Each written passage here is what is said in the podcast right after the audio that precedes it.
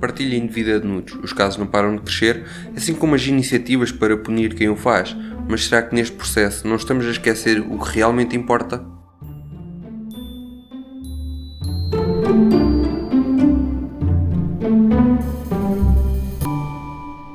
Ultimamente a sexualidade ou o abuso desta tem dado que falar, desde violações, partilha indevida de nudes, como já tínhamos falado num dos 10 palavras ou menos aqui no Estado Político. É estranho de ver como este tipo de crimes tem crescido justamente quando pensávamos que a sociedade estava mais livre, mais tolerante e mais respeitadora dos direitos de terceiros em geral, mas pelos vistos no que toca a essa parte ainda temos um grande percurso para fazer. E apesar de ser positivo e notável que se tem feito um esforço, talvez não tão grande como poderia ser, de falar do problema que são as violações deste género, que realmente merece mais discussão, penso que estamos a tornar-nos um pouco obtusos e limitados é só uma perspectiva sobre o problema e acho que devíamos poder alargar a forma como nós vemos uh, o problema e a forma como nós encontramos soluções para esta problemática. O que quer dizer com isto é que nos últimos tempos temos-nos focado em falar de como punir e categorizar este crime, o que é que uh, constitui um comportamento considerado abusivo e criminoso, ou se as medidas que impomos devem ser punitivas e dissuasoras e o que é que nós consideramos por ser punitivo e dissuasor. E acho que estamos com isso, com limitar-nos o nosso foco a estas questões, estamos a passar ao lado do que realmente importa, que é porque é que estes crimes ainda acontecem, porque é que estão a crescer, onde é que estamos a falhar enquanto sociedade que permite a existência e potencia a existência e o crescimento destes crimes. Certamente não teríamos de nos preocupar em arranjar soluções para um crime se este não existisse ou não se manifestasse com tanta força como se está a manifestar. Dou-vos um exemplo. Se alguém dá um tiro a uma outra pessoa, nós não nos focamos apenas em como é que vamos parar a bala ou em que é que vamos fazer ao tirador depois de ele ter disparado. Nós não nos limitamos a questões como qual será o melhor colete à prova de bala, qual é a melhor técnica para nos desviarmos que tipo de punição é que merece quem disparou? Como é que vamos castigar o atirador? Qualquer um pode concordar comigo que limitar-nos a abordar o problema depois de ter acontecido não surte o efeito mais duradouro, não é o melhor para ninguém, principalmente para a vítima que podia nunca ter sido. Obviamente eu não estou a dizer com isto que somos capazes de erradicar os crimes, principalmente o crime da violação que já existe há séculos, que certamente seria ótimo e positivo que conseguíssemos erradicá-lo, mas também é extraordinariamente improvável que isso vá acontecer. Então, para além de pensarmos só no que fazer depois da louça estar partida, devíamos pensar em formas de como é que evitamos que ela se parta. Agora, antes de avançarmos na discussão desta temática, gostava de discutir convosco alguns números. Eu recolhi estes valores da APAV, da Associação de Apoio à Vítima, recolhi números uh, tendo em conta o número de atendimentos e o número de vítimas de crimes sexuais por ano. Em 2014, o número de atendimentos era 32.770. Em 2019, já são 54.403. É, o crescimento é exponencial, assim como o número de vítimas, que em 2013 era 506 e em 2018 era 1167. Nós aqui podemos observar isto de várias formas, Uh, para mim, as duas formas que eu escolho observar estes números é os números não só sobem porque existe mais vontade, existe mais uh, conforto, uh, se podemos chamar assim, por parte da vítima em denunciar a situação que está a ser sujeita, mas também acredito que existam mais casos Portanto, assumir que o crescimento é só porque as vítimas estão mais à vontade para falar não é uma avaliação correta e a prova disso é que o número de vítimas dos crimes também sobe. E quem é que são estas vítimas? A PAV realiza também um perfil geral do que é a vítima. Eles realizam vários perfis, dependentemente do tipo de crime. Criam perfis para vítima masculina, vítima feminina vítima adulta, menor, idosa, mas aqui, visto que estamos a falar de crimes sexuais, vamos nos focar no perfil de vítima que eles criam para aqui. Uh, também quero realçar que, segundo a APAV, o crime predominante que lhes é denunciado contando cerca de 79% de todas as denúncias ao de violência doméstica, mas já acho que podemos traçar aqui algum grau de similaridade entre violência doméstica e de abusos sexuais, tendo em conta o perfil que vos vou apresentar. Se virmos que a vítima é adulta, o perfil que a PAV nos fornece é um sexo feminino com idade uh, de 42 anos em média, com ensino superior e a relação é, com o agressor é de cônjuge, sendo que o local onde ocorre a maior parte da agressão é em residência comum. Portanto, neste caso, acho que então podemos traçar a similaridade. Claro que com isto não estou a dizer que todos os casos de violência doméstica uh, também incluem abuso sexual, nem estou a dizer que todos os casos de abuso sexual são precedidos de violência doméstica, mas certamente com este perfil geral, visto que a relação com o agressor e a vítima é o de cônjuge e o local é residência comum, acho que qualquer abuso sexual que aconteça nestes contextos automaticamente também deverá ser classificado como violência doméstica.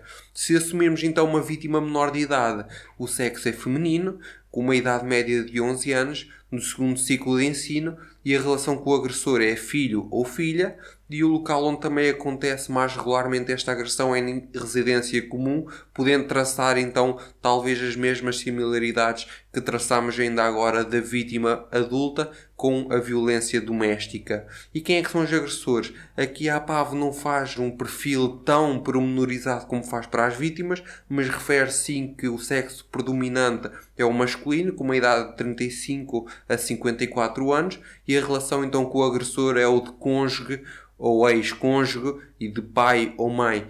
Portanto, acho que podemos continuar a traçar essa similaridade. O que mais me preocupa nestes perfis, sou muito sincero, é em relação ao ensino. Uh, principalmente nas vítimas adultas. O ensino superior ser predominante é algo que me perturba, principalmente porque, por norma, uh, é esperado das pessoas com ensino superior que já tenham algum bom senso, talvez algo mais que uma pessoa que não teve a oportunidade de, ou não quis uh, perseguir uma educação mais especializada.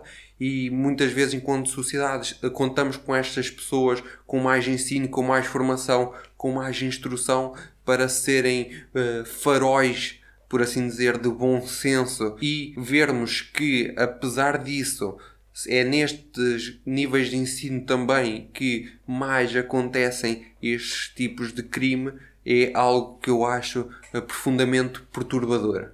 E agora, casos mais recentes. Mais recentemente temos visto uma onda de movimentos sobre a penalização da mais moderna e sofisticada forma de abuso sexual, a partilha indevida de nudes.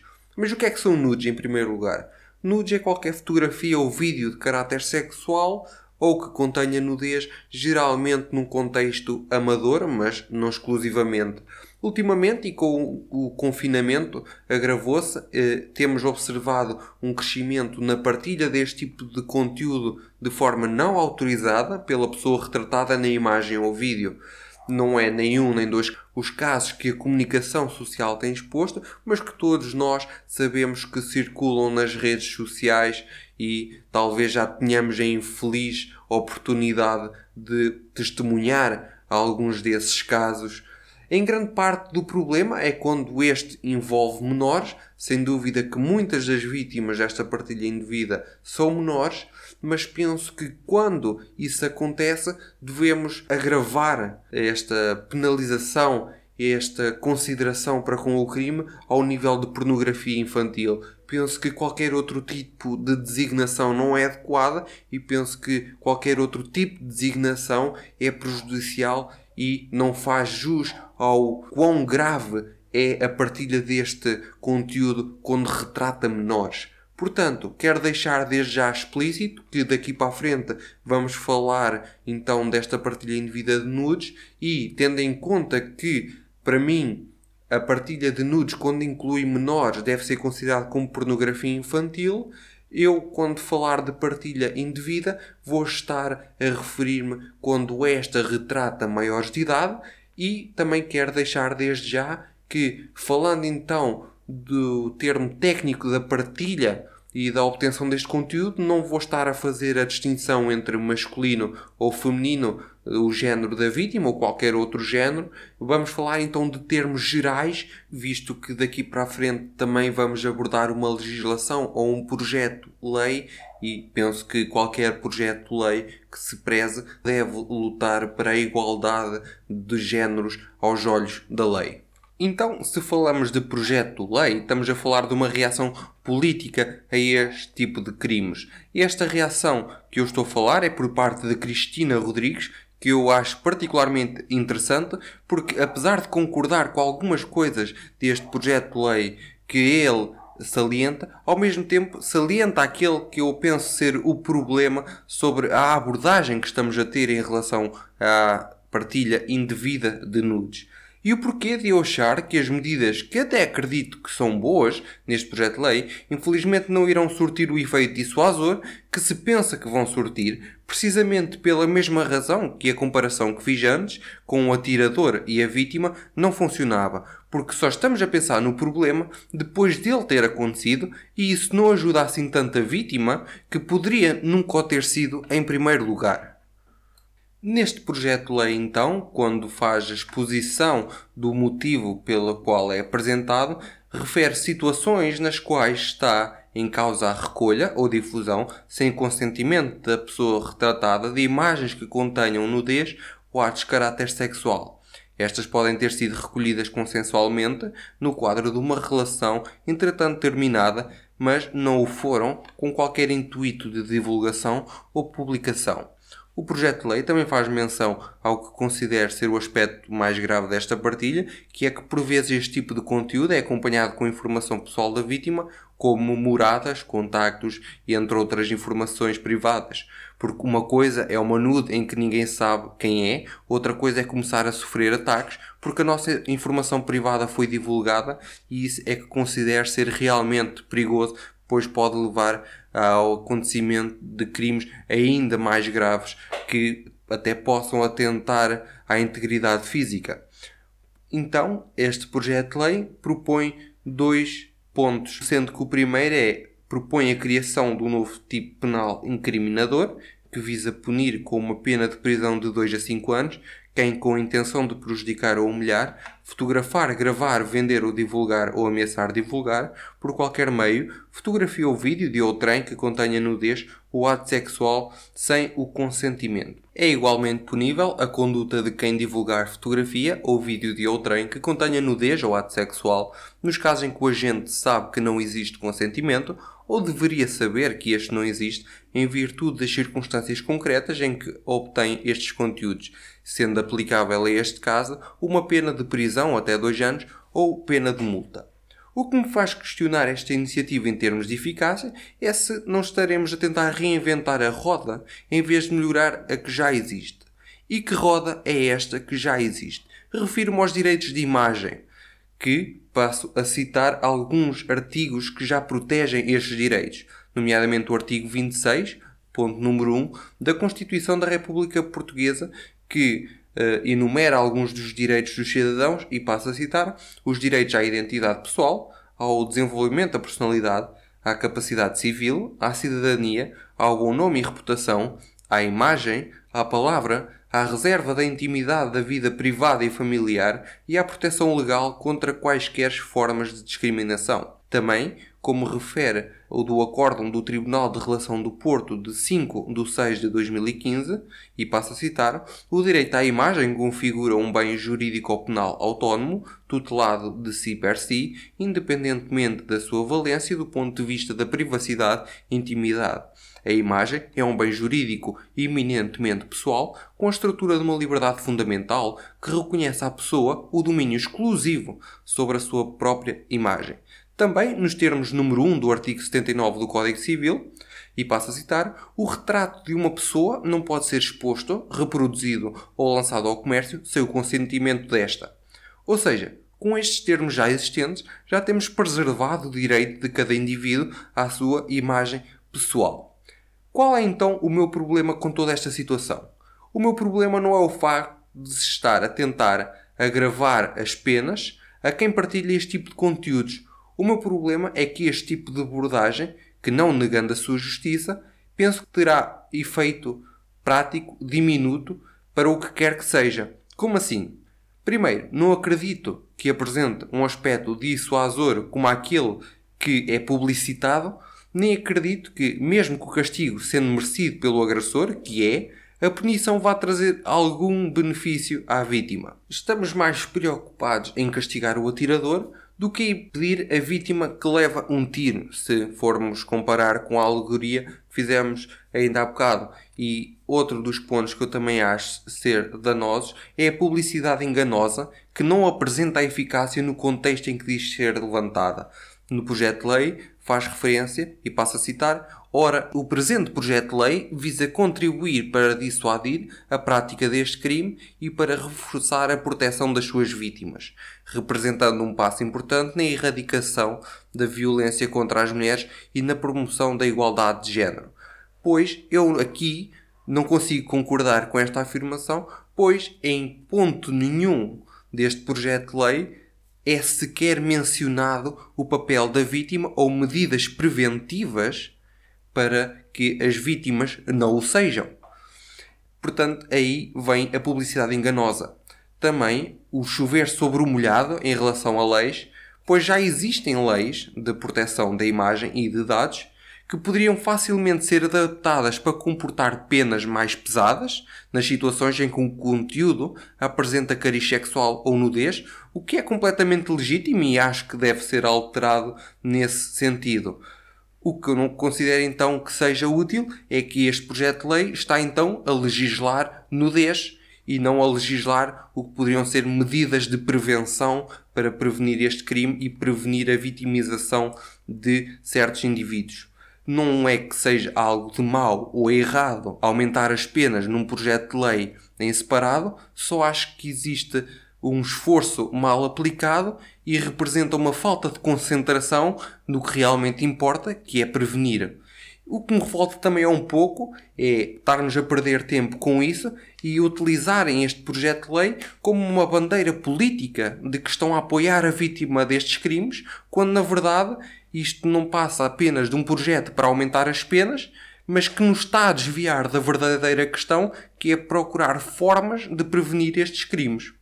O que é apresentado neste projeto de lei também ilustra o outro aspecto que acho ser fundamental e penso que seja um problema na forma como olhamos para isto da partilha indevida de nudes e da partilha de material não consentido. E passo a citar então essa pequena frase que levanta alguma questão, que é Infelizmente, à semelhança do que ainda acontece noutros crimes sexuais, persiste a situação de culpabilização da vítima, considerando-a responsável pelo sucedido. Esta comparação de que no caso das nudes a vítima está completamente isenta de culpa à semelhança de crimes sexuais como a violação é perigosa. E passo a explicar porquê. Apesar de não haver consentimento na violação nem na partilha de nudes, e isso é algo que as duas partilham, as nudes são um processo diferente daquele que é a violação. E porquê é que eu digo isto? As nudes e a partilha de material de forma não consentida é um processo que em si, inerentemente, possui duas fases. Possui a fase da captação ou de, do material, do conteúdo, e depois existe a fase da uh, divulgação, da distribuição deste conteúdo. A violação não funciona assim, como todos nós sabemos, sabemos perfeitamente o que é que constitui uma violação sexual. Portanto, acho que esta comparação é um pouco perigosa e não deve ser feita à toa. Acho que esta comparação pode sim existir se estivermos a considerar então que uh, estas, este conteúdo sexual, este conteúdo que pode conter nudez, foi captado de forma ilícita uh, e depois distribuído.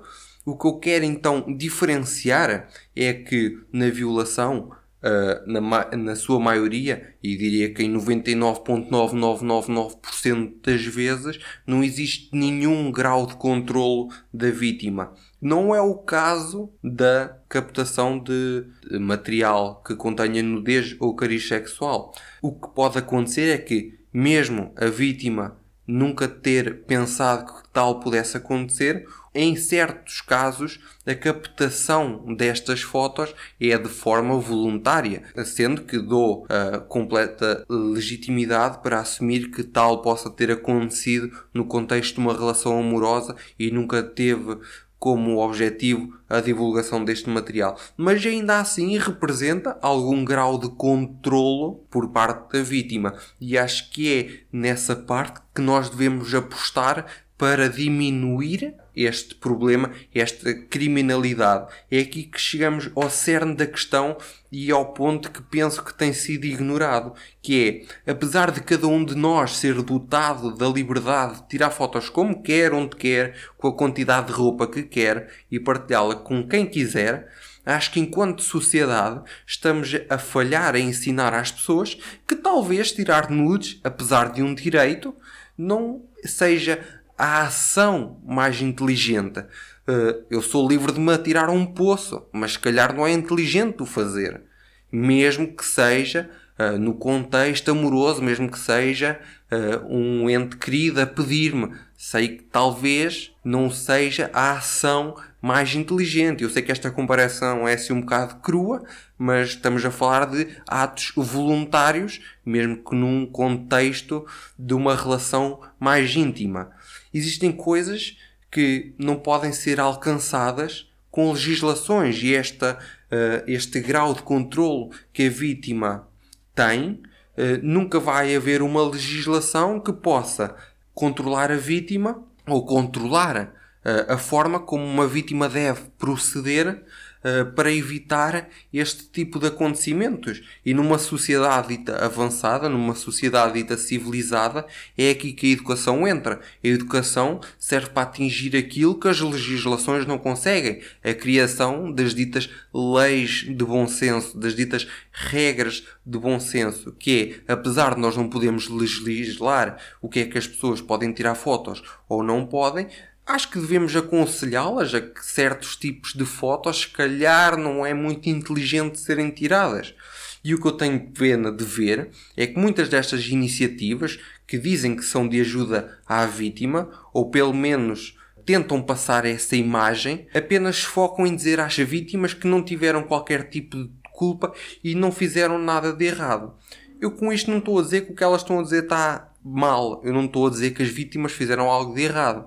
Só estou a dizer que talvez as vítimas, se foi de forma voluntária, quando criaram este tipo de conteúdo, se calhar não estavam a pensar bem naquilo que estavam a fazer. E, ou então, se estavam a pensar, se calhar deveriam ter sido educadas para a pensar que talvez este material não deva ser o tipo de material que deve ser uh, criado nem partilhado, mesmo que seja com pessoas com quem mantemos uma relação mais íntima, porque de hoje para amanhã as coisas mudam e nós não podemos confiar certos tipos de coisas a terceiros. Há coisas que devem ser inerentemente pessoais. Portanto, prevenir isto passa por ver mais além que culpa, passa por ensinar às pessoas que não é inteligente colocar-nos em situações de risco, como é possuir nudes e partilhá-las, mesmo que seja com companheiros numa relação. Tal como a alegoria da vítima e do atirador, talvez, em vez de nos focarmos só na forma de parar a bala e de punir o atirador, Talvez também tivesse sido produtivo se tivéssemos ensinado à vítima para não se chegar ao pé de quem tem armas, para não se pôr à frente de quem tem armas. Resumindo, o que eu estou a tentar dizer é que a melhor forma, às vezes, de prevenir um crime é ensinar as regras de bom senso, é ensinar uma pessoa a evitar situações de perigo. Eu sou muito sincero, se um dia descobrisse que tenho um filho ou uma filha que tinha tirado nudes voluntariamente, eh, se calhar na sua inocência para mandar um companheiro ou uma companheira amorosa, estou sincero, talvez levassem um sermão na hora, porque eu gostaria de pensar que os tinha educado suficientemente bem para terem noção de que fazer uma coisa dessas é dar demasiado poder que pode ser utilizado de forma destrutiva sobre nós a um terceiro. E isso é estrategicamente defeituoso. Claro que também devemos ensinar às pessoas a não fazer parte desse perigo, nem a serem agressores. Mas no caso desse ensino, desse ensino que devemos respeitar a decisão de cada um, devemos pedir sempre autorização sobre o conteúdo de terceiros para a sua difusão. No caso desse ensino falhar, pelo menos não teremos tantas pessoas em potencial situação de vitimização. Com isto, o que eu acho gravemente preocupante e muito triste é que enquanto dizemos que estamos à procura de uma solução para o crime, estamos a focar apenas no agressor e estamos a ignorar a educação e o crescimento da vítima.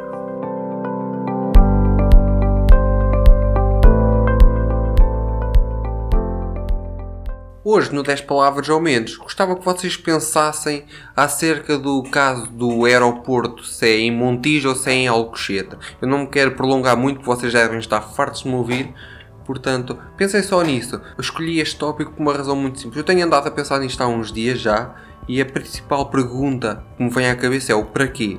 E eu justifico este para quê? Porque nós temos um país do tamanho que tem e só no, na sua área continental já possuímos três aeroportos e acho que três aeroportos seriam perfeitamente aceitáveis se depois nós conseguíssemos ter transportes terrestres que conseguissem fazer deslocação dos passageiros para onde quer que, eles, eh, que seja que eles querem ir.